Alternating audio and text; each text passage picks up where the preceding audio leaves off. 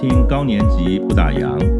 高年级不打烊是由一零四资讯科技所提供的频道，专门探讨各行各业即将从职场上退休，或者是已经退休的伙伴们，和我们一起来分享他们在人生下半场持续参与不同形式工作的经验谈。我是赛桑，五年级二班。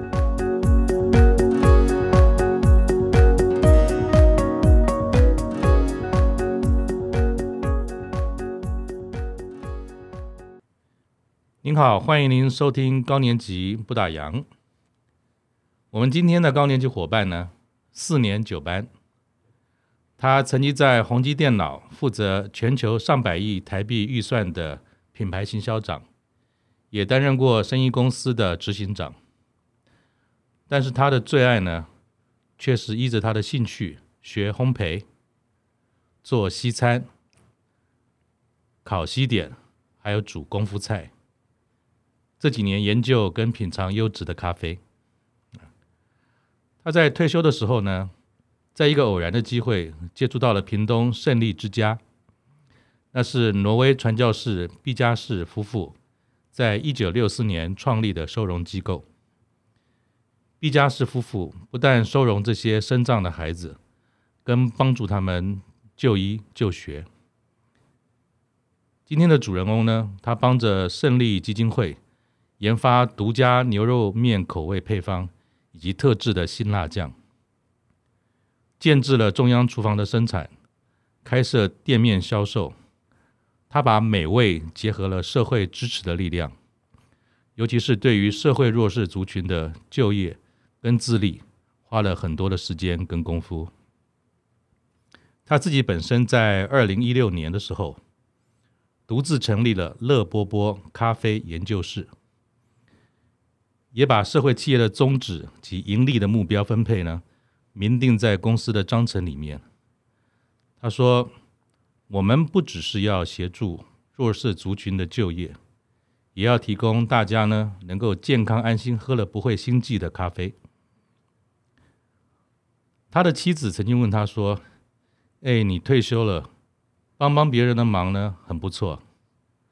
愿意开班教大家认识跟品尝咖啡也很好。”但是你自己要开门市、展店、创品牌，不会很累吗？退休了需要那么累吗？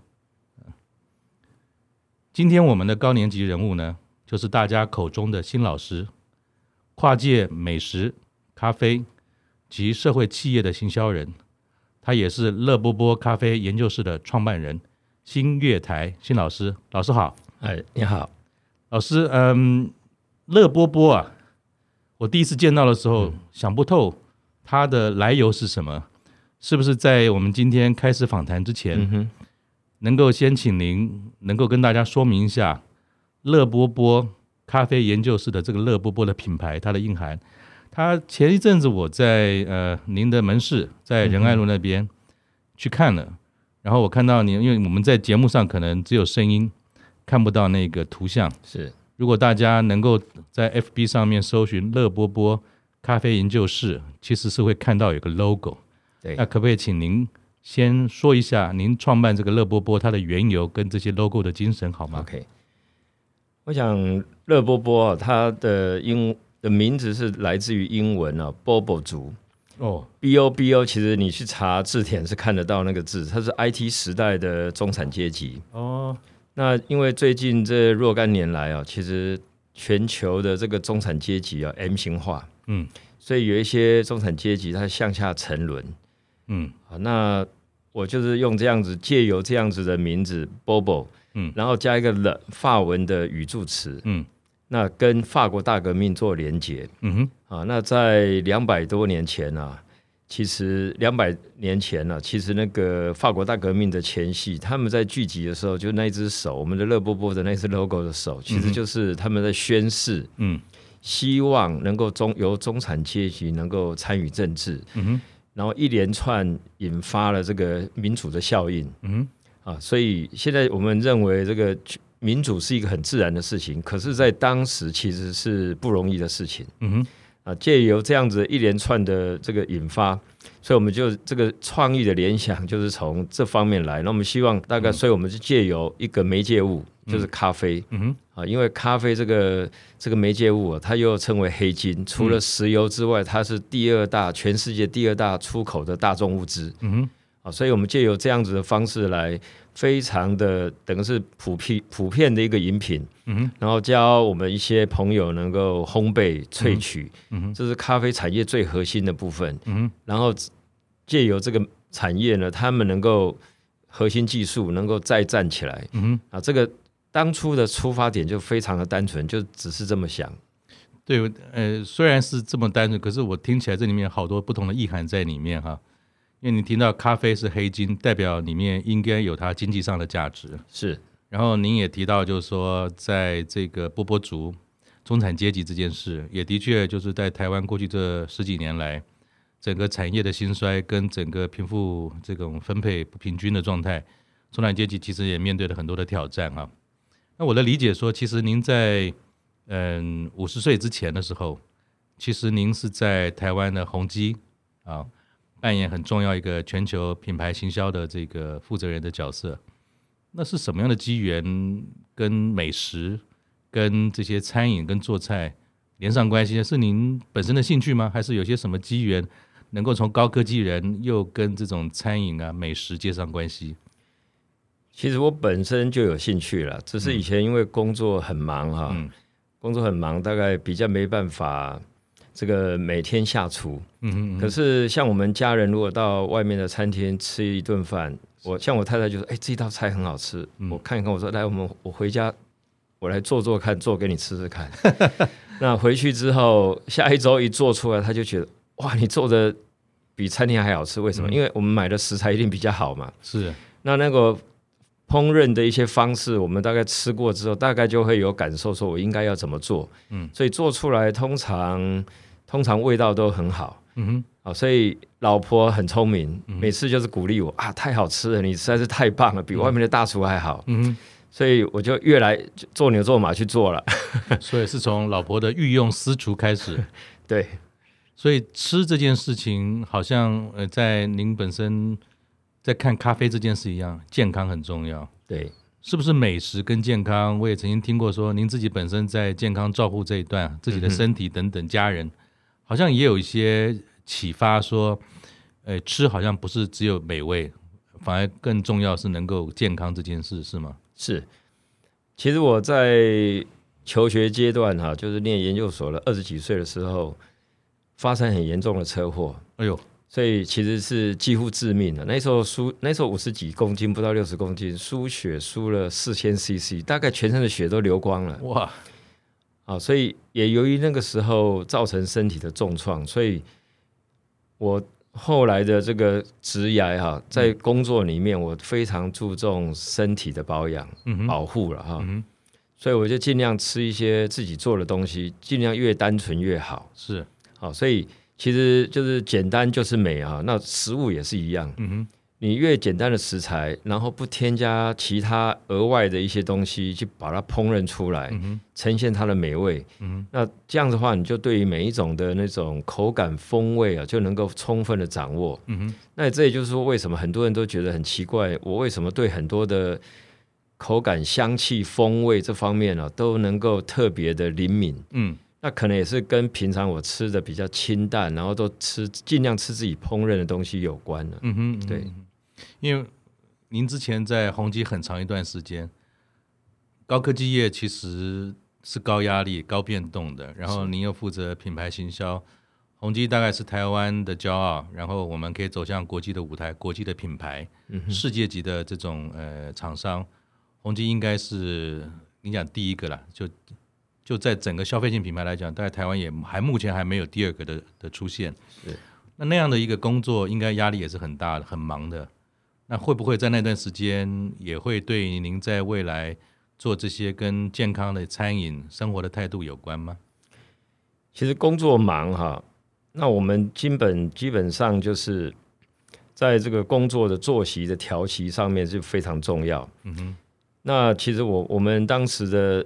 总经理到后来变董事长的王振堂王先生，他基本上是不鼓励员工加班的。哦，所以我我带自己的团队，我也是觉得说，你只要把事情做好，嗯、为什么要加班？嗯，你加班留在那里，表示能力不足嘛。嗯，所以我们都希望用最快的速度把工作做好。嗯哼，那做好，当然你有充裕的时间，当然就要追求九十几分，甚至一百分。嗯哼，如果在一个非常急促的情况之下，啊，我们可能会跟我们的这个同仁一起讨论。嗯。我们大概这次达到多少分，应该就可以满意了。嗯哼嗯哼，啊，所以不是百分之百要完美，因为完美的东西比推不出来可能更糟糕。嗯哼，所以在科技业常常谈强调就是 time to market。嗯哼，就那个时间对在市场上来讲，时间是非常重要的。是，好，所以我们就不断的用这样的方式在做，所以尽量不要加班。那非加班不可的时候，那当然要全力以赴。嗯、我想这个是。每一个人的工作态度，所以我在宏基这个二十几年的职涯里面，嗯哼，大概也就是秉持这样子。那我也知道说，其实您的上半场在宏基有相当长的经历嘛，哈，嗯哼，那好像是在您差不多五十岁的左右，您在宏基做了一些决定，也就是说离开了那个位置。那我知道当时的时空，其实宏基可能也有些所谓的组织再造，或者说在整个产业当中面临外部的挑战等等，嗯哼。那您选择了离开啊，在那个离开的背景当中，我知道当时有很多诶的情形是要考虑的啊，包含说五十岁，我们说上半场说短不短，其实也到了快打下半场的时间了。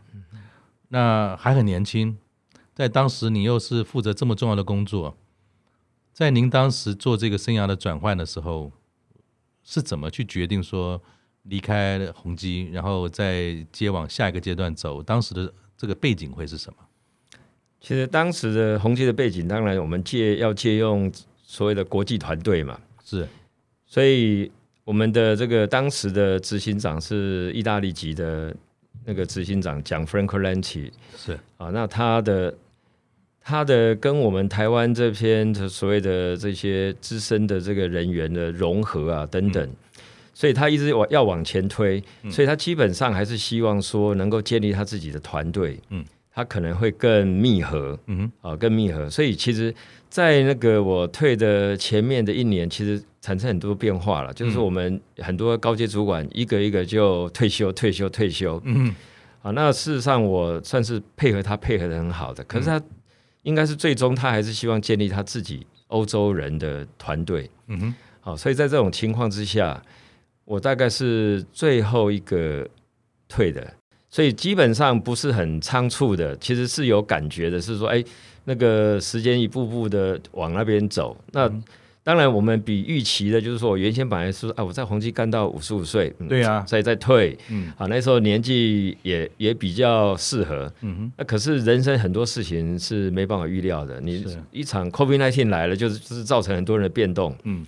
啊，那一样啊，在宏基在那个时候，他要继续往前推进，嗯，啊，那这个就没有什么对错，是没有什么对错。那在那个节骨眼，我们就啊，那我们就好，那我们就退下来，嗯，退下来其实非常轻松，哇，突然那个觉得担子原来担心的，原来承受的压力，通通一下子释放掉，归零。对，要负责几百亿的、上百亿的这种行销预算，我可以想见那个担子有多重。嗯哼，好，所以归零之后。退休之后，大概真的是玩耍了大概大半年，嗯哼，那就会开始无聊。所以其实当时虽然思考这个变动有一段时间，呃，并不是一开始就是组织有新的这个领导者出现的时候就下的决定。可是真正退下来了，其实也还没有什么这种图像或者做法在脑子里面形成的。先退了再说，先休息了再说。哦，没有，对，没有，完全没有。嗯哼。那退了之后就先休息，嗯，那我就发现，因为我跟我太太讨论过了，太太觉得说你不工作也没关系了哈，那就是，那我就是这样每天晃晃晃，游山玩水。嗯、那时候才五十岁嘛，对，嗯，那我半年之后我就觉得很无趣，嗯、很无聊，那我就这样不行，嗯，所以我就觉得我对烹饪有兴趣，是，所以我就开始去学习。面包的烘焙、蛋糕的制作、西餐、意式料理、咖啡接触咖啡，嗯哼，哦，很广泛的接触，嗯哼，那当然都制作上面都有一定的水平。嗯哼，然后我在家里继续研发，买了烤箱，买了烘豆机，就是买小型的了哈。当时有为了要创业吗？还是说就是好玩，就是整天在玩这样子，找个事做？其实当时没有想到要创业了。嗯哼，就是觉得说，我既然有这个兴趣，然后生活也没有什么后顾之忧，那我就往这方面去自娱于人。是，然后做了很多东西跟朋友分享。是。啊，然后就是这样子一步一步的在做这些事情。那事实上，我第二阶段的那个生意公司在生意公司那个担任职务啊，嗯，也是跟吃有关。嗯哼，主要是有一天我在家里请客，那我就跟我的大学同学，他他也带了先带很很多人都带了先生来吃饭。嗯，嗯，那我那天是做披萨给他们吃。嗯哼，那我的披萨我上了十几种披萨。哇！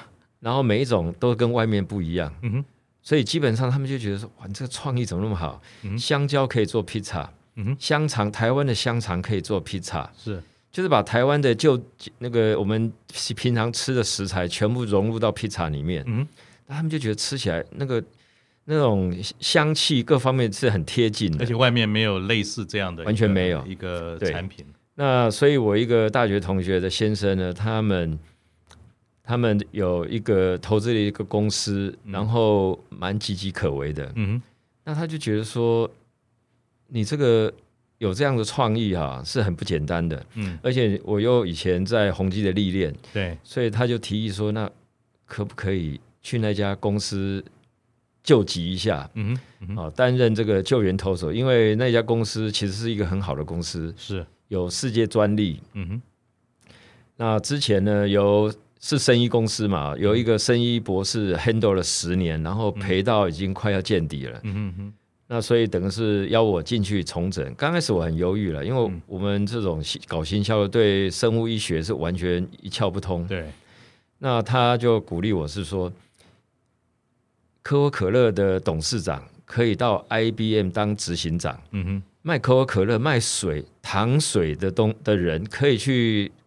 高科技公司当执行长，为什么你高科技公司的负责行销的负责人不能到生意公司来帮忙整顿呢？嗯哼，那后来我觉得说也对，好吧，那我我就试试看。是哦，所以那一年多的时间就是接受挑战，嗯哼，那是一个蛮有趣的经验。嗯哼，对。那等整个整个被并购之后，那我就离开了。嗯哼。啊，离开了就展开我一连串的这个奇幻之旅。哎，对，就是完全不务正业，不是这样讲了。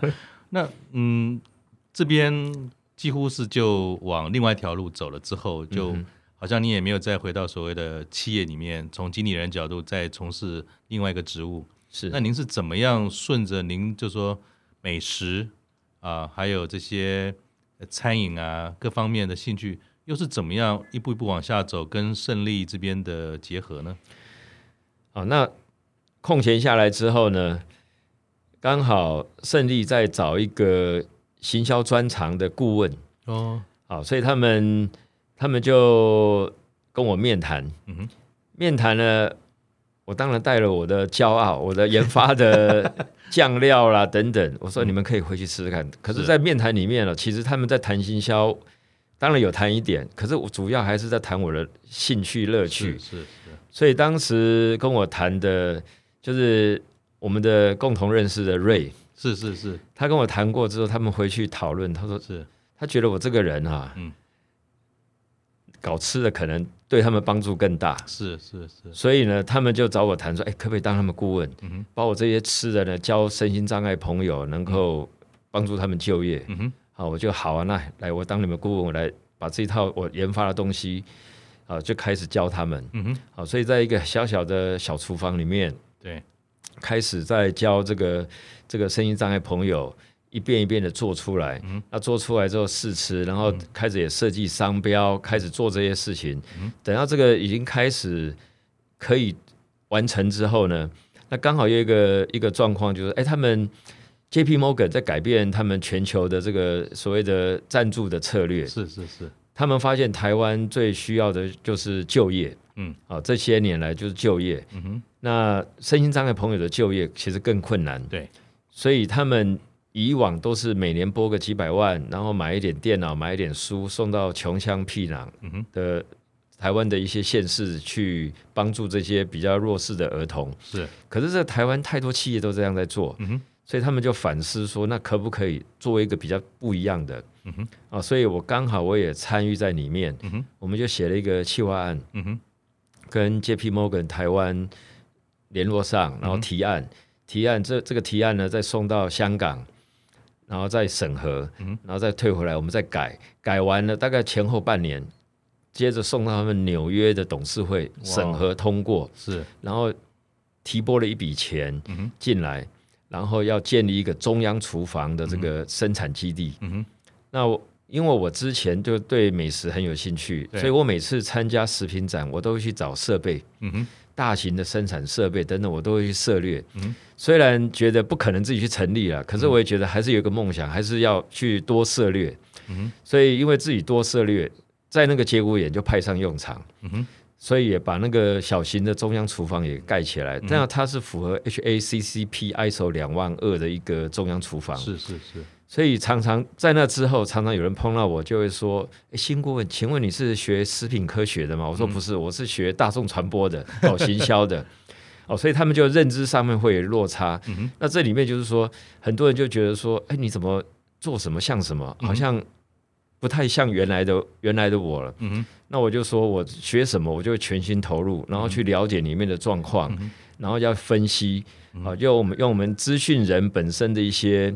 一些特特质啊，就是把它结构化分析好，然后整个 process 每一个细节都把它分析出来，就很容易进入状况。所以听新老师这样讲，其实有几个特色哈。您从高科技业这样子呃一路转进，后来还进入了餐饮，其实它很重要的关键专业。那个专业呢，不是能力，我觉得是你专业的态度。我可以想象说。一个完全没有餐饮背景，就是因为兴趣跟爱好，还能够持续的去看展，虽然没有要创业，还去看这些有的没有的这个装备或设备，我觉得那是一个专业的态度。我可以想象说，您曾经提过，当宏基赞助那个方程式 Formula One 的时候是怎么做的，包含各个这个拍摄的角度啊等等。我想你也是把那个专业的态度。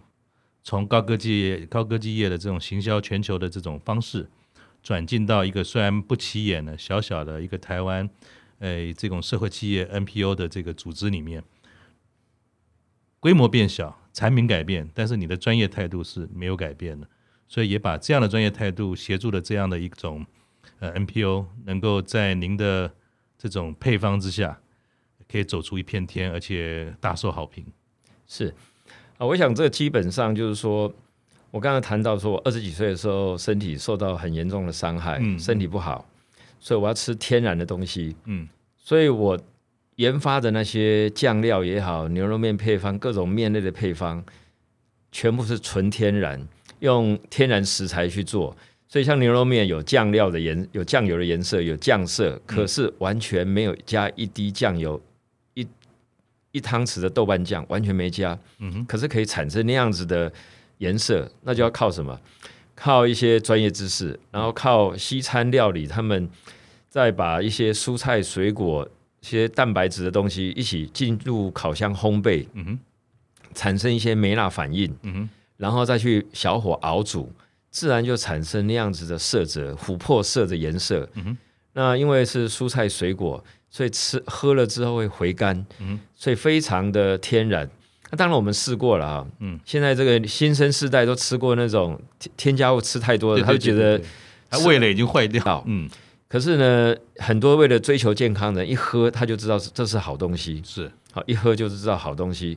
所以我们从这个追求让追求这个健康的人先吃到这些东西，嗯。那像我们那个酱料十几种新香料合并。嗯熬煮而成，嗯，盐巴没加，糖没加，嗯、也不加任何的化学的防腐剂，嗯、那怎么办？嗯，就要靠油去封住它，嗯，好，所以要油封。嗯、那如果买回去你一直挖起来挖起来，如果油没有了，我们都会告诉他说，你要家里的食用油要倒，把它倒满，嗯，把它封住就不会坏。嗯，不然的话，你就算放冰箱，嗯，不用一个礼拜就长霉了。所以从您刚才的叙述，一个步骤一个步骤，而且都是科学根据，所以我想您在教学上一定有你的独到之处。嗯哼，那是不是视障的朋友，或或是身障的朋友，他们其实在面对学习怎么样做料理，其实跟一般的人是不太一样的。是不是这一段你其实也有很多的琢磨，让这些身障或者比较弱势的朋友，他们在学习服务跟学习料理的时候，也有一定的方法？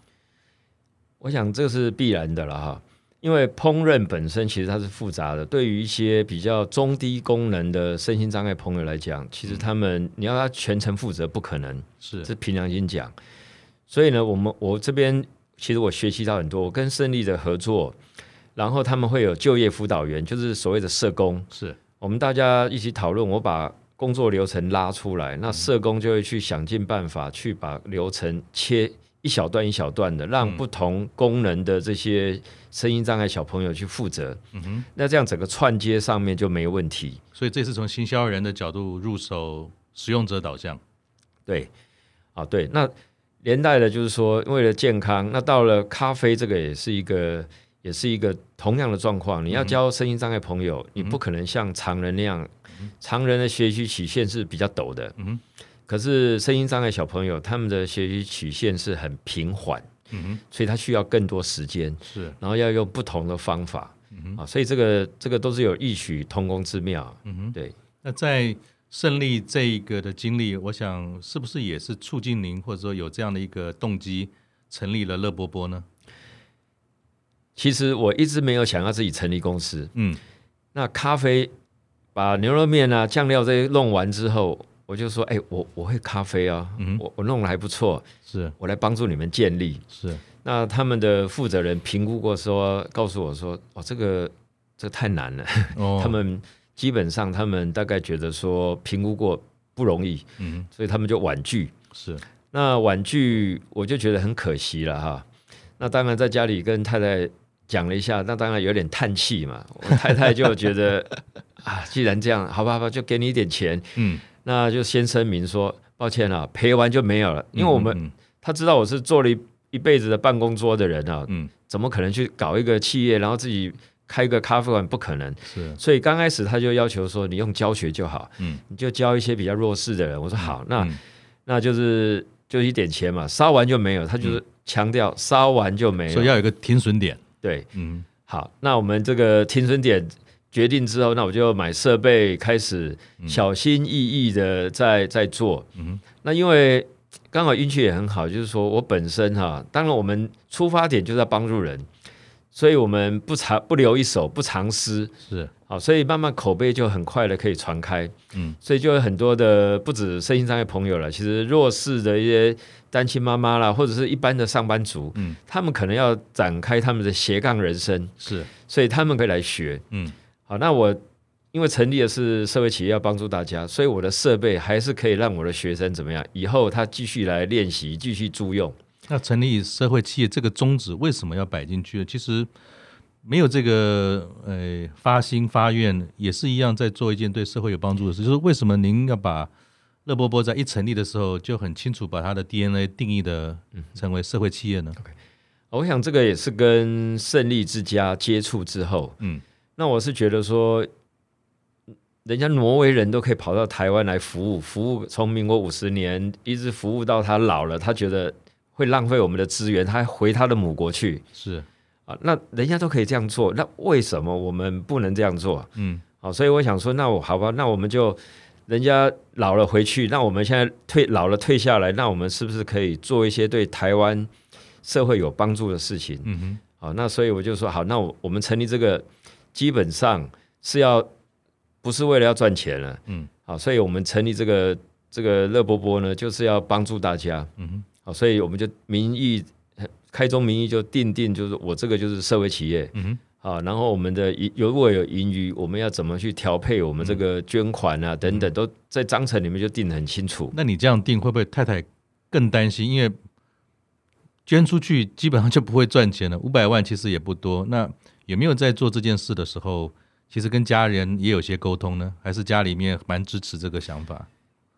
应该是说，我当时也没有跟我太太多说什么，反正先，斩后奏，反正就是。钱如果烧光了就没就没得玩了嘛哈。是，那我们就会很审慎的去做这方面的规划。是，好，那他我做这些事情，因为我们出发是从善的角度在做，对对对。所以这几年来，我是觉得说，往往发展很多事情，我们做了最坏的打算，嗯，也做了好的预想，嗯，可是发现整个发展都会比好的预想还要更好。因为当你想做一件事的时候，其实周边好像有很多不知名的力量，一点一滴就在支持你往前进嘛。是，是的，好，那我们在做这些事情，比如说我们做咖啡，我们要教学，就有人说。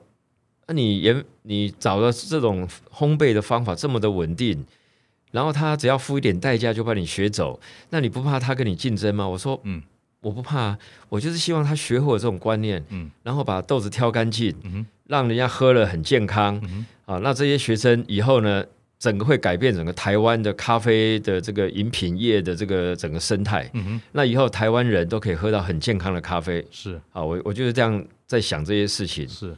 那我们要教身心障碍朋友说，这个太难了吧？嗯，然后很难，那我们就要想尽办法，我们就要研究怎么样让他们很容易能够烘焙，嗯、所以我就发展出了一个叫做热能定位法的方法，嗯，让这些身心障碍朋友去学习，嗯哼，结果真的超乎想象的，让他们能够进入状况。所以您做的这个方法，当然我知道在咖啡这个产业。各式各样的方式都有，经营手法也有。嗯哼，那您蛮特别的，您的这个方式是有考虑到说，一个身心障碍朋友在学习烘焙或者经营的时候就考虑到了吗？对，事实上我们在规划这些事情的时候，我们希望是说，我们这个社会企业未来能够聘用身心障碍朋友。哦，OK，好，未来是那当然要站稳，所以我现在店里面有两聘用了两位。年轻的这个小女生呢、啊，其实跟我女儿差不多大了，嗯、我把她看成我的咖啡女儿哈。是是是。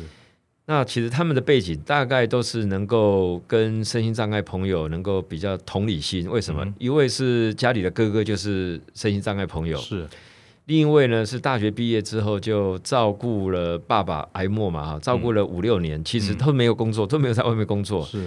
所以那个有点脱钩。嗯。所以因为因缘聚会，大家聚在一起，我就教他们，然后现在都跟我在一起服务工作，嗯哼，就变成我的工作伙伴。嗯哼，那我现在的方式大概就是说，我要先让他们教会他们，嗯哼，然后现在也都很棒了，嗯哼，然后再来，我现在要顾虑到他们的收入，是，他们一定要比一般咖啡产业的，我们现在的目标是要。以那个台湾最有名的咖啡馆 Simple Kava 的员工，我我就应该跟他们讲过，说我们未来你们的薪水一定要比他们高。是，好，已经我们已经跟他谈过这样子。好，那要怎么高呢？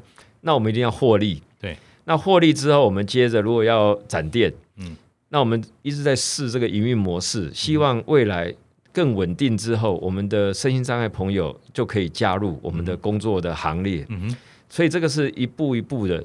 一定要先找种子，嗯哼，然后慢慢的推展，然后让更多种子进来，然后接着身心障碍朋友也一起进来，嗯哼，所以我不可能一开始我就是很浮夸的说，来，我这个店刚开始我就聘用几个身心障碍朋友进来工作，嗯哼，那这样的话，可能这个每两年可能就不能收起来，不能够持续，所以我在思考的就是说，它是一个永续的经营，嗯，就算以后我人不在了，可是这个呢？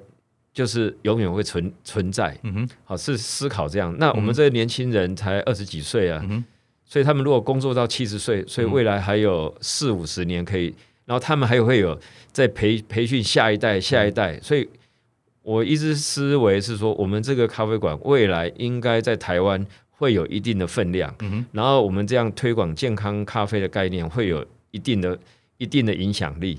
因为台湾其实。咖啡这个产业应该在差不多十年前开始越来越激烈，而且在我们家的社区里面，大概每二十公尺就会有一家各式各样不的，不管是加盟店或者个人开的，有很多年轻人来开店啊。是，那也有很多就是工作到一半，他可能想要创业，他就去做了咖啡店。那以前是说开早餐店比较快，现在好像很多人也在投入咖啡这个产业。那我也知道，说您在平常除了自己现在在门市或者品牌上面的拓展，其实有很多的课程，也有很多不同背景的人，不一定是身心障碍，可能是社会的弱势，或者像我们一样一个高年级即将退休了，慕名能够来您这边学习。那你有没有看到说，其实学习品尝咖啡是一件事，那如果他今天有心想要去呃自己创造一个咖啡的店面，或者是有机会未来会成为您乐波波底下的一个分店好了，想要做这件事的人有没有什么基本的特质要注意？还有在创业咖啡，尤其是像我们这种高年级退休了，哎，想要做这件事，有没有什么您个人的观察跟建议，在人格特质上或者心理的准备上是需要思考的？啊，我想从事咖啡产业哈，因为现在就像您讲的，竞争非常的激烈，是，所以你的定位就非常的重要。嗯哼，一般人哈。就是一般世俗的人，通常就是用 “me too” 的思考。嗯，哎，那家店生意这么好，哎，我也要跟他一样。嗯哼嗯哼，哇，大家生意都这么好，所以我去去参访他们，他去模仿他，然后就再创造一个出来。是，结果通常是以失败作收。嗯哼，那我一开始我的乐波波在成立的时候，我的角度不是 “me too”，而我是 “think different”，我要跟、嗯、怎么样跟人家不一样。对。所以很多人都劝我说：“你这样做不用一年就会倒掉。嗯、台湾的咖啡啊，不是这样做的，应该要怎么做？”他们都教我。嗯、当然，这些人都是我的贵人。嗯、他们也关心我，担心我说我要做这么好的事情，可是不用一年就挂掉了，就 就倒了。不要冲得太快。对。那可是我，因为我们是做行销的，所以我们在思维这些定位上面，然后整个的思考上。所以我基本上我就要脱离红海，嗯，所以我不卖便宜的咖啡，嗯哼，那便宜的东西呢，基本上它的原物料就是比较便宜嘛，是，这是必然的，嗯、好，所以我会选择一些风味好的咖啡，有特殊风味，嗯、可能比如说有玫瑰花香，有芒果香，嗯，有各种茉莉花香的的咖啡，嗯哼，让这些品精品咖啡的这些朋友一喝很惊艳。然后因为豆子又挑干净，所以没有杂味，嗯哼，喝了也不会心悸，不会晚上睡不着。嗯，所以呢，我的这个目前看起来，我的生意是虽然 COVID-19 的影响，嗯，可是我每个月都在成长，嗯哼，小碎步的往前进。嗯哼，其实我年初到现在哦，平均每一个月的复合成长率大概百分之三到百分之五。嗯哼，可是这个成长率，你看它只有百分之三到百分之五，可是从二零一零年的一月到这个月是最后一个月。嗯我的成长啊，将近八十 percent 哦，很厉害。也就是说，其实刚才提到，如果有机会想要创业或者要进入这个行业，其实要思考清楚你的定位，因为市场虽然很大，竞争也很大。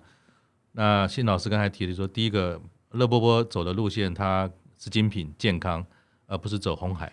对，好，那因为你做这样的时候，很多人会害怕，因为没有人这样做。而且三十五块、三十块就喝得到，甚至十五块就有。为什么要喝一个这么贵的咖啡？对，那事实上哈，不瞒您说，其实过去的十年，台湾的精品咖啡的这个市占率，嗯，从不到百分之十，现在大概迈进到百分之二十，也就是说十年翻了一倍。嗯，那这个人口逐步的在成长中，嗯，未来还会再成长更多。嗯。所以这一条路虽然目前看起来很多人还是很害怕，嗯、觉得还是出杯一杯几十块那种可能可能会比较稳当，嗯、其实错了。嗯、为什么？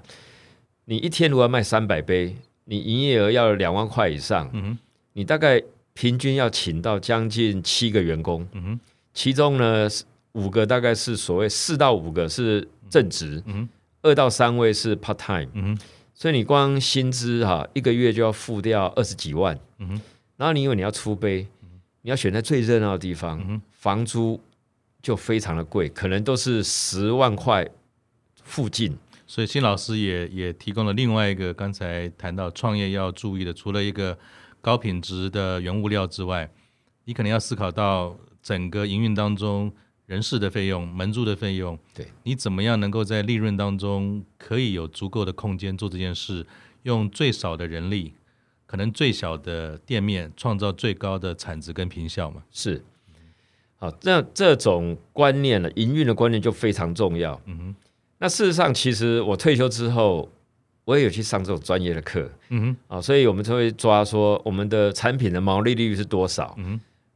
通通常搞吃的、搞喝的啊，你会觉得，哎，产品毛利这么高，嗯、它竟然有七成、有八成，嗯嗯、哇，那个好像感觉一本万利，其实不是。嗯、最大的两个员工的薪水跟房租可能会吃掉你绝大部分的毛利，嗯、所以你看起来毛利很高，嗯、有可能到后来，嗯、你会发现你还倒贴。所以像辛老师这样已经是国际级公司的高阶主管，他进入了新的行业、新的角色，还是持续的在学习。门市的管理，在财务结构上要怎么去思考？所以大家可能不要只看到好像开咖啡店这个 feel 蛮好的，退休后搞个咖啡厅，三本好友可以来聊聊天。但是它不是那么单纯，只是一个 feel。连老师都发心做社会企业的话，呃，专业上的思考绝对不能少。对，所以老师，我觉得你这个思维是比较不一样的。我想每一个人都会有那个经验，当我们在过某一些呃交通比较繁忙的大马路口的时候。我们也常常会遇到，有时候会一些弱势的族群在贩卖他们的饼干啊，买也不是，不买也不是。像我自己本身很犹豫，有的时候会买，可是总不能每一次是因为怜悯的心去买了一次，但是它的品质各方面可能回到家里面你不会吃的。但是老师走的这条路，我觉得是很不一样了，因为老师已经思考到，除了说对大部分的人健康很重要之外，对于身心障碍本身创造高价值这件事，而不是从成本跟价格来取得市场或者是怜悯心做这件事。因为乐波波是一个这样发心的企业，但是我觉得他的专业的出发点是完全没有从比如说善意、慈善的角度去看，而是你从创造高价值，用少的人，因为本来身心障碍的朋友他的这种所谓活动的方式各方面就不一定跟一般人一样，你有一套很好的方法。他们可以用得起来，我觉得这个好像在我所看到的说，一般对于社会弱势所创造的这种服务或者是创业是很少见的。嗯哼，这个是不是由您当时在做这种品牌形象上面？因为我知道施先生有个很有名的微笑理论嘛，对，是不是从这边也有对你有些影响？哦，那当然了，我想我们在红旗哈就追随施先生那么久，对，创造价值其实是非常重要的。嗯哼。那价值怎么创造？嗯哼，就是要靠人。嗯哼，那今天你的思维如果只是在创造、提供一个咖啡因产品，嗯、那就是便宜就好。对对对。那我们今天不是，我们今天不止咖啡因，我们是在创造风味。嗯哼，就是你想要喝一个很好风味的这个咖啡，嗯哼，你会找乐波波。嗯，那如果呢，只是啊，好累啊！我想要喝一杯咖啡提神。那其实你到一些便利商店，到一般的卖便宜咖啡的地方，买一杯三四十块、五十块，你就可以达到目的。嗯哼，好，所以这里面啊，牵涉到就是你的目标对象的选择就很重要。嗯、是，所以当你的目标对象选择了，你就会选择不同的产品。嗯，然后你的应对方式会整套的是不一样。我刚刚来之前呢。我们有一支那个伊索比亚的这个今年 COE 的冠军豆，嗯哼，我们烘焙出来之后，客人本来没有要买，结果呢，我就试冲给他喝喝看，他一喝一闻一喝，他说咖啡怎么会有玫瑰香气？那请我顺便工商时间一下，如果要买您这么好乐波波的咖啡，因为我有到你们的 Facebook 上面去看啊。好像也没有购买的管道，是一定要到店里面去买吗？还是有别的方式？啊，基本上是这样，就是我们不主动在放在网络上哈，嗯、去做销售。是到目前为止了。那通常是很有很有强烈欲望的人，他就会留言在我们的粉丝专业的留言里面。是、哦，我们就会把我们的产品资讯给他们。OK，那给他们之后，他就会去选择。那我们希望他能够来体验一下我们这边的氛围。是。是如果他实在是不能来，实在太远了，嗯、那他订购几个之后，我们就寄给他。嗯、那通常他们都会说啊，我们是不是要先汇钱？我说没关系，嗯、你收到喝了再汇钱给我都没关系。嗯、不满意你寄回来给我。嗯、好，所以我们基本上就是说我们是有把握的。嗯、好，所以我们就是用这样的方式去、嗯、去慢慢的推展。我记得上次跟您聊的时候，到店里店里面去品尝那个很好喝的咖啡，您讲了一句话，我蛮感动的。您好像是说。一个事业跟置业吗？嗯哼，您可不可以亲自把这句话说一下？就是说，这个.这件事情对于您本身跟员工在事业置业上，你是怎么看的？其实我找他们两位进来的时候啊，嗯、要经过一番说服嘛，嗯，因为他们一个当然照顾父亲，然后再待业，嗯，这个是比较容易说服。是，另外一位呢，其实他已经在咖啡界打滚了五六年，嗯、也做到一个蛮好的职务，有好的基础了。对，那你怎么去说服他？我基本上我就跟他们谈说，这是我的职业，我希望要帮助很多人。可是呢，你可以把它当成是你们的事业。嗯哼，为什么？因为这些东西以后要让他们去承接。嗯哼，好，要让他们承接。嗯哼，好，然后呢，我们未来如果我们在我们的章程里面是有谈到一个方向，就是协同创业。嗯，协同创业是什么概念呢？就是我们拿钱出来去展店，然后他可以加入。当他加入的时候呢，他就可以认股，嗯哼，那这个有点像是国外的那个选股票选择权那样的概念的做法。对，那这个都是我们以前的历练。对对对，我说你担心不用怕。一般来讲，加盟是说你要拿钱出来，我帮你开店。我们现在反过来，嗯，我开店，你进来做，好好做，以后你就是老板，包赢。基本上他不输了，他不会输，他学技术，领薪水，等到他觉得。状况很好了，嗯，来，我可以认多少 percent 的这个股份，嗯，那一家两家他都可以认，他可以认到很多家，嗯，那所以呢，我在跟他们规划的人生，就是希望他们未来五年后，他们的年薪可以到年收入了，不能讲年薪，嗯，年收入呢可以到一百万，嗯，因为在咖啡产业，你在做吧台手很难，嗯，有个四五十万呢就已经不得了了，而且可能到顶，对，那他未来要变成一百万。怎么办？他就要靠投资啊，嗯、要靠理财啊。就像说，有一些人一份死薪水，可是他到了退休的时候，他可能拥有上亿的资产，他怎么来的？嗯、他不偷不抢不贪，嗯、那一定是靠他投资嘛。嗯、哦，所以我们就把这个观念呢，跟这些年轻的小朋友讲，嗯、那他得到他们的认同。嗯、哦，所以这里面就是我的置业是你们的事业。嗯那他们听了也觉得这个是蛮好的，因为跟着老师走啊，应该不会被卖掉，会越来越好。啊，这的确目前情况也是越来越好。那我也是学科技业，就是说我们只要一一结算有成长有赚钱，就开始发奖金，哎，奖金越发越多。嗯像你这么好的一个想法，产品啊各方面，包含呃创办人自己的理念，对于员工来讲，他只限制或者只开放给。弱势吗？还是说，像我听了都很心动？诶，我们这种高年级退休的人或即将退休的人，也会在您未来的思考当中，有可能可以参与你这样的置业吗？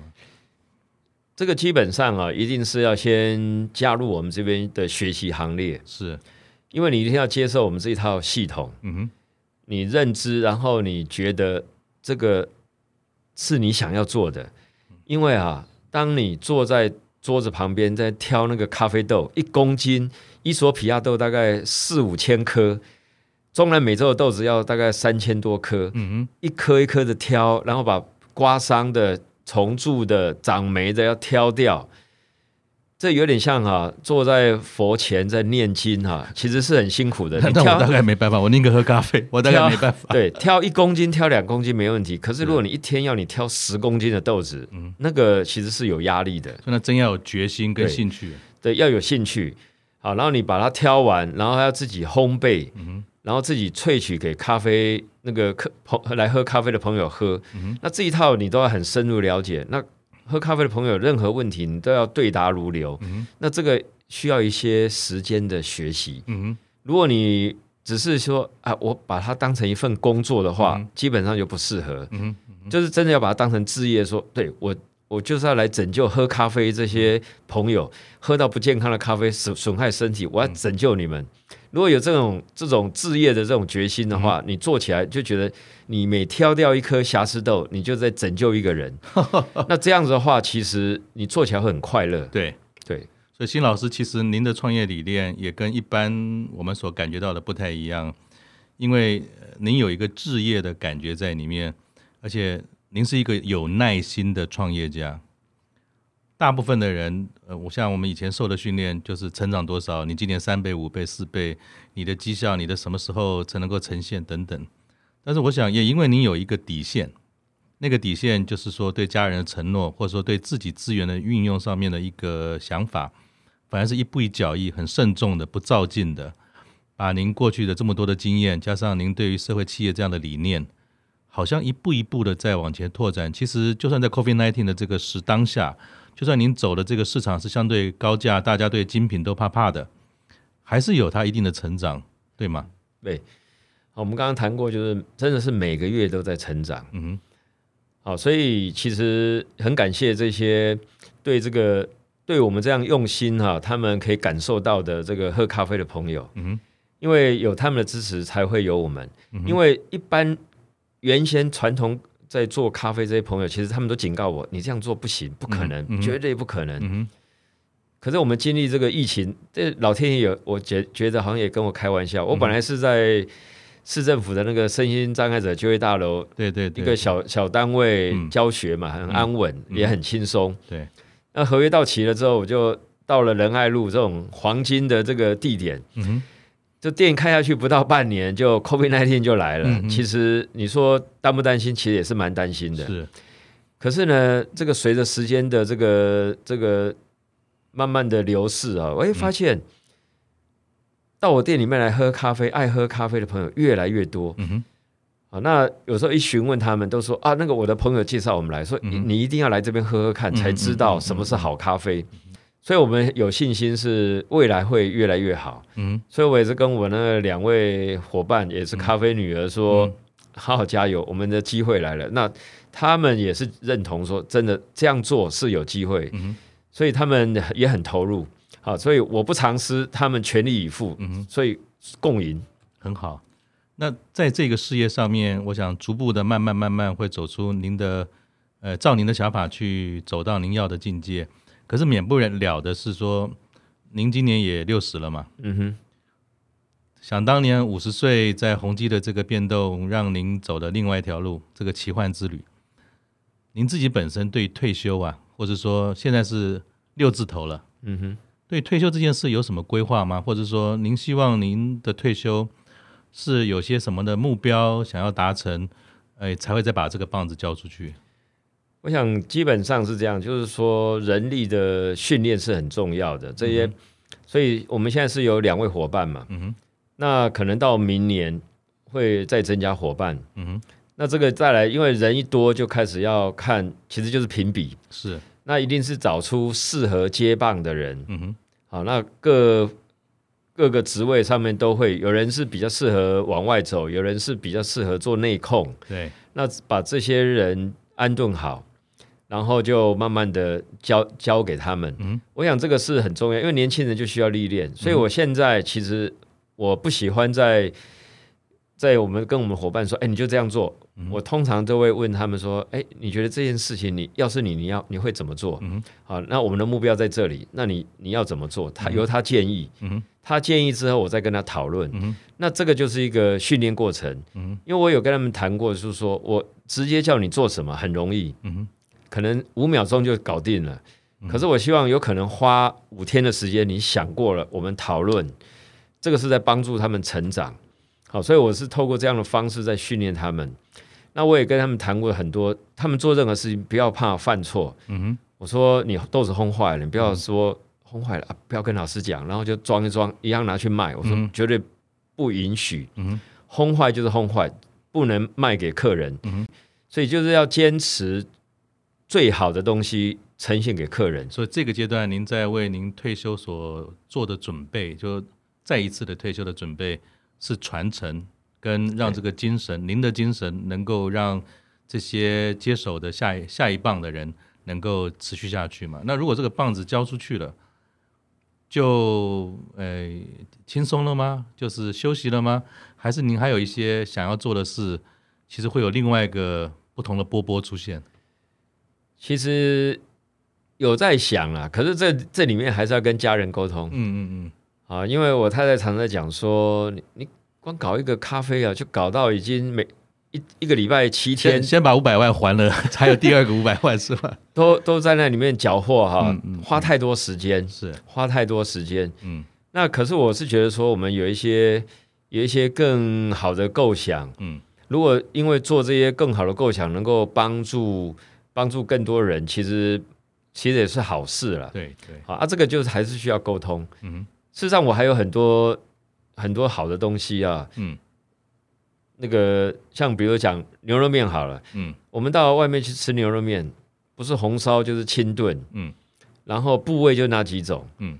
那如果我做牛肉面，我一定是让大家吃到不同的部位，嗯，所以我的牛肉面是以部位来啊部位来这个来划分。比如说，喜欢吃比较油脂感多一点的，我可能就会用三叉筋。嗯哼，那三叉筋可能很多不喜欢烹饪的朋友，不不常烹饪的朋友，什么是三叉筋？对，不知道。一头牛大概就是两副，嗯，大概就是三公斤重左右。嗯，好，那如果喜欢吃那个半筋半肉，然后又不带什么油脂的，嗯哼，我就会用沙朗筋。嗯哼，那什么是沙朗筋？沙朗筋就是包覆在纽约客牛排外面那层筋膜。嗯哼，那他们要取纽约客牛排的时候，会把它那个筋膜慢慢的把它削下来。嗯哼，那这个拿去炖了之后啊，其实我我自己每天在家里都这样吃。嗯哼，炖完之后冷了之后，整锅放冰箱，拿出来的时候就像那个冻冻果果冻一样。嗯嗯，嗯，那个胶质非常好。嗯嗯嗯。啊，那我们这种用蔬菜水果去熬的汤头，然后再用牛的特殊部位去烹饪出来的这个质感一定是不一样，嗯，质感保证是不一样，嗯，对，很期待。那我想最后想借重老师多年来的经验哈，因为我们知道今年 COVID nineteen 其实对整个全球的产业，尤其像是呃餐旅业、运输业有很大的这个影响。那我也相信，这就跟当年在宏基组织再造的时候，有很多情境上的变动，其实并不是一个从业人员，甚至是一位高阶人员他可以决定的。是。那我们也看到很多台湾在这个当下所做的变动，有一些可能也已经在高年级这样的一个阶段，上半场已经接近了尾声，下半场还没确定，但是也因为 COVID-19 这样的产业的变动呢，它的职涯做了一些改变。他很有可能跟您当年一样，做了一些决定，或者是别人帮他的做的决定。你能不能以一个过来人的身份啊，能够给这些朋友，如果他们现在正在收听我们这样老师精彩的人生，虽然有个变动，但是后来走出另外一条不同的路，有没有什么建议可以给他们做分享的？我想已经到了职涯的最后的时候，一个人总是会有些兴趣了。嗯哼。那从自己的兴趣去着手，其实是可能会更容易，因为因为你有兴趣，你会喜欢，嗯、你每天做，你不会觉得累，嗯、然后会去钻研它，嗯、然后自然钻研之后呢，再做一些改变。那当然还是要学习，嗯、所以他山之石可以攻错，所以我们还是要去找老师学习，这很重要。嗯、你不能自己关在家里，自己自己就关起门来。这个闭门造造车，开放的心胸，要有主动走出来的这个决心跟态度。好，你当然一旦走出去，你去学习的时候啊，就像我，我喜欢搞吃的，我去学做面包、做蛋糕、做意式料理、做西餐，然后根据他们的功法，再结合我们中餐的功法，去研发牛肉面，研发酱料的类的东西，嗯、然后这个就。越来越自己的人生会越来越丰富，为什么？因为你做的东西喜人家喜欢的时候，你会觉得，哎，我这个做办公桌的人竟然可以搞出大家喜欢吃的酱料，对，哎，那就把它付诸实现。虽然不是自己盖一间工厂，而是协助别人盖一间工厂，可是这个工厂呢，可以协助这个身心障碍朋友就业，我们也算做功德，然后也把美味传递出去，好，所以变成是对大家都好，好，那到轮到自己做的时候，当然就要更怎么样，更谨慎了，因为每一个人的状况是不一样的，你的你的这个生活的这个所谓的承受的能耐是不一样的。嗯、如果当你比较手头比较富裕的时候，当然你可以尝试着去拿一笔钱，嗯、去去做一做。我们常常讲说，就玩一玩。嗯、那基本上停损点就设在那里，嗯、那玩完了，自己此生也没有遗憾了。嗯啊，这个做其实还是很重要。嗯、如果每天自己在想象说啊，我要开一家牛肉面，我要开一家咖啡馆，嗯、然后都不再学习，嗯、然后自己就是喝一喝，然后就不再学习，你永远不可能开成。是。那像我为什么水到渠成？就是我退休那几年空档的时间，我就去学习，嗯、啊，到处学，到处花钱啊，嗯、学习买用钱买知识，然后自己再买设备，在家里。就是玩，对，研究了玩，然后自己品，然后训练自己的味觉味蕾，嗯、然后再请朋友喝，朋友提供意见，然后到后来人家说，哎，你这个真的不错，比外面的好，我要跟你买，哎、嗯，我们就觉得说，哎，我们就等于是已经达到某一个水准，嗯，好，然后当你要做，哎，我要来教人家的时候，那自然而然怎么样，就有一定的能力，嗯好，然后加上你不藏私，然后我们的设备可以让这些想要继续练习的朋友借用。嗯，那这个就跟别别的老师的烘焙教室不一样。别的老师是你上完了就离开，嗯，以后请你不要再来了。我以前学的时候也是这样的，我打电话问老师，老师就说：“哦，这个没什么，你就多练习，多烘，多烘就知道。嗯，就是多烘不知道才要问你啊。嗯，啊，所以事实上我的任何学生，我们都是。竭尽所能的回答，对啊，不藏私，那自然而然你都为别人着想，他就会介绍更多人来跟你学习，那、嗯、你这整个动能就起来，嗯，就像我们现在喝咖啡一样，我们的咖啡保证喝的不会心悸，不会睡不着，嗯、很舒服，嗯，然后有特殊风味，所以来来喝的来品尝的人就越来越多，嗯，哦，虽然跟卖的很便宜的那个咖啡是不一样，价位就不一样，嗯。啊，可是呢，人就会慢慢的增加，嗯，所以第一个你一定要想到，先想到别人，啊，想到别人，我要提供什么样好东西给人家。啊？这个也是我小时候，像我小时候就很不解，我妈妈呢每次要送人家东西，有几粒苹果，她挑最大最漂亮要送邻居，嗯，我就这漂亮为什么不留下来？嗯，我们应该是那个，就我妈妈就是把那个最丑的，而是我们我们自己吃最丑的，嗯嗯，好，所以这从小耳濡目染，我所以我们就现在就觉得说。我有最好的东西，我一定要给别人。嗯、啊，那这样的话，其实你给别人最好的，人家会感受到。嗯、啊，当然有一些没办法感受到的，就会离开你。嗯、感受到的人，他就会跟你贴近。是啊，就变成你的助力。嗯、我想这个这个是一个人生的一个我们自己的经验，然后、嗯、啊，然后也付诸在这个生活的这个这个整个的互动里面。那这个其实是一个都是实践、嗯，所以我是认为说最重要就是去做。嗯。不要怕失败，嗯，可是呢，去做不是说把你的家当全部砸下去，嗯，然后万一失败，说不要怕失败。说新老师，那不是不怕失败吗？失败了，嗯，我现在连吃口饭都有问题，那当然不能这样子，嗯，一定是说我们要切割清楚，我无后顾之忧，多余的我努力试试看，嗯，哦，放手一搏，然后很努力的去做。那如果做得好，那当然很好；做不好也不要遗憾。嗯此生无憾，为什么？因为我做过了，是啊，也尝过里面的一些酸甜苦辣，啊，这个是一个人生的经历，那这样就很好啊，很圆满。谢谢，谢谢，呃，辛老师精彩的分享啊。我想环境也好，企业也好，它可以决定一个工作者或是一个高年级的结束，但是怎么样重新开始自己的下一个旅程，或是做的事情。那是靠自己可以决定的。老师告诉我们的是要走出去，要学习，不是不计代价的去投入一切，而是先预设过它的停损点，然后把最好的东西分享给大家。那今天真的很谢谢乐波波咖啡研究室的创办人辛老师，老师也告诉了我们最重要的这件事情：好的东西要先跟人家分享。谢谢老师，谢谢谢谢。如果大家有任何疑虑，都可以来找我继续聊。嗯，那最简单的方法就是乐波波咖啡研究室。如果上 FB 或 Google 一下，你就看到老师每一天都有精彩，不只有好的图片，还有好的故事，告诉你这个咖啡跟台湾的关系。谢谢大家，谢谢老师，好，谢谢，好，拜拜。